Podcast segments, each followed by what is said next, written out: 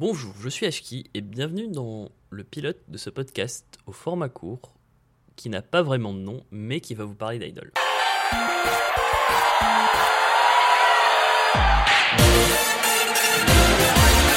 Je vais parler de mon point de vue, de l'expérience que j'en ai. J'ai travaillé, euh, enfin, j'ai écrit pour un, site internet qui s'appelle Jamé, qui m'a donné l'occasion de rencontrer beaucoup de groupes d'idoles différents, que ce soit en France, à Japan Expo ou lors de divers événements, mais également au Japon. J'ai pu faire des interviews là-bas, donc aller en backstage, rencontrer les, artistes, les managers, les producteurs.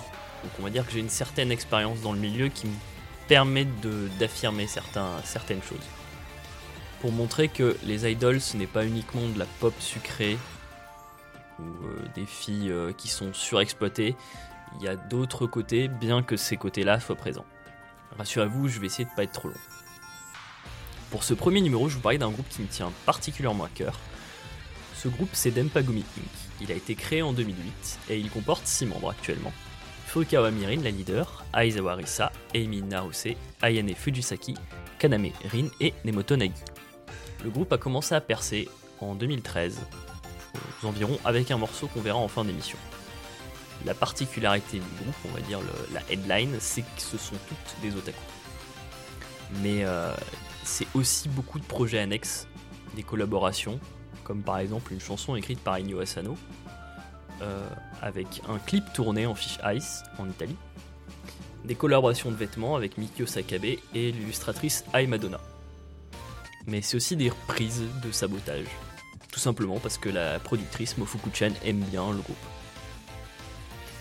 Pour parler de manière plus technique, le groupe a engendré l'arrivée dans le milieu de groupes atypiques par rapport au canon de l'univers des idols, euh, mais aussi des archétypes de filles, comme euh, la fille aux cheveux courts, en général blonde, la fille à la voix très haut perché, ou encore la fille qui a l'air tout le temps endormie. En plus de cela, on peut noter une identité visuelle forte, que ce soit au niveau des clips, des tenues. Euh, tout est très marqué chez les filles.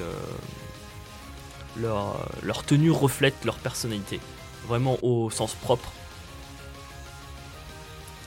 Donc, au milieu de, des mastodontes que sont les groupes 48 et Hello Project, que j'aborderai sûrement plus tard, une autre forme de groupe est, est apparue, loin des clichés habituels. Le point positif, c'est que ça a permis à beaucoup de jeunes femmes d'essayer de s'émanciper en disant voilà, Dempagumi, euh, ce sont des filles pas forcément bien dans leur peau, qui ont été maltraitées quand elles étaient plus jeunes par, par, les, par des gens en classe. Donc moi, je m'identifie à ces personnes-là, donc je, vais devenir idol à cause de ça. Bah, c'est le cas un peu de Nemoto. Également, le point négatif, c'est que bah, un moment, beaucoup de, producteurs ont voulu leur groupe Dempagumi-like. Même si maintenant il y en a moins, on va dire que c'est le- les meilleurs qui sont restés. Ayant connu le groupe avant qu'ils percent, donc à partir de 2012, on va dire 2013 où j'ai vraiment pu les rencontrer, eu la chance d'avoir un rapport assez personnel avec les membres. Comme j'ai cité plus haut, j'ai pu faire des interviews. J'ai donc pas mal d'anecdotes à raconter euh, par rapport au groupe, que ce soit les membres actuels comme euh, Risa quand elle a fait une soirée spéciale au, bar où elle se produisent au Dear Stage. J'ai pu l'entendre chanter à, à cappella.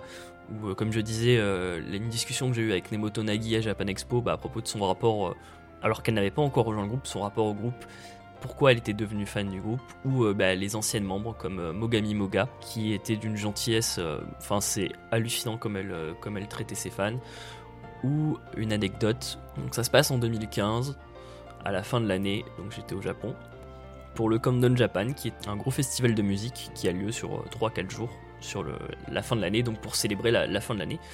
Place, je rencontre un autre fan que je connaissais de vue parce qu'il est très très connu, il s'appelait Gotanda. Il s'appelle toujours Gotanda, c'est toujours son pseudo sur internet.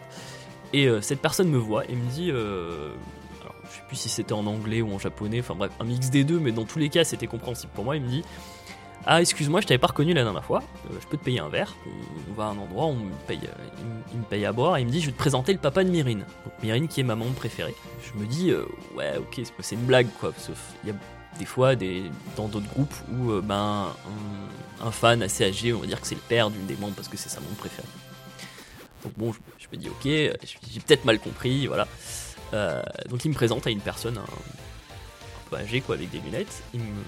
Cette personne se présente, dit bonjour, je suis le papa de Myrine, et voilà, et ça, c'est le fan le plus, le plus vieux de ma fille. Enfin, c'est le, fan le plus ancien de ma fille.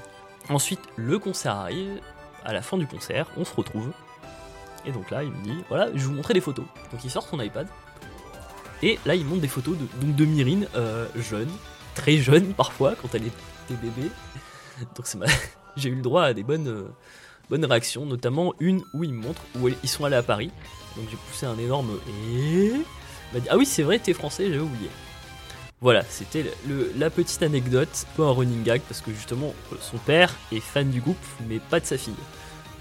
Il y a certaines photos qui traînent sur internet où euh, bah, ils ont checké avec et euh, sa fille tire une tronche pas possible. Il est d'ailleurs passé dans une émission de télé euh, où justement il a une cravate. Et là récemment, comme Myrine s'est mariée, il avait posté en commentaire Voilà, je suis en costume pour le mariage de ma fille et c'est la cravate que j'ai portée autour de la tête pendant l'émission. mais ce groupe, comme je le disais, c'est rien sans ses fans, bah, notamment Gotanda. j'ai beaucoup de respect pour, ce, pour cette personne, mais j'en ai vraiment beaucoup discuté il m'a pas mal aidé et puis on, se comprend. C'est pour ça aussi que j'ai beaucoup d'attachement au groupe, car j'ai pu rencontrer des fans de tous les horizons et c'est là que la notion worldwide prend vraiment son sens.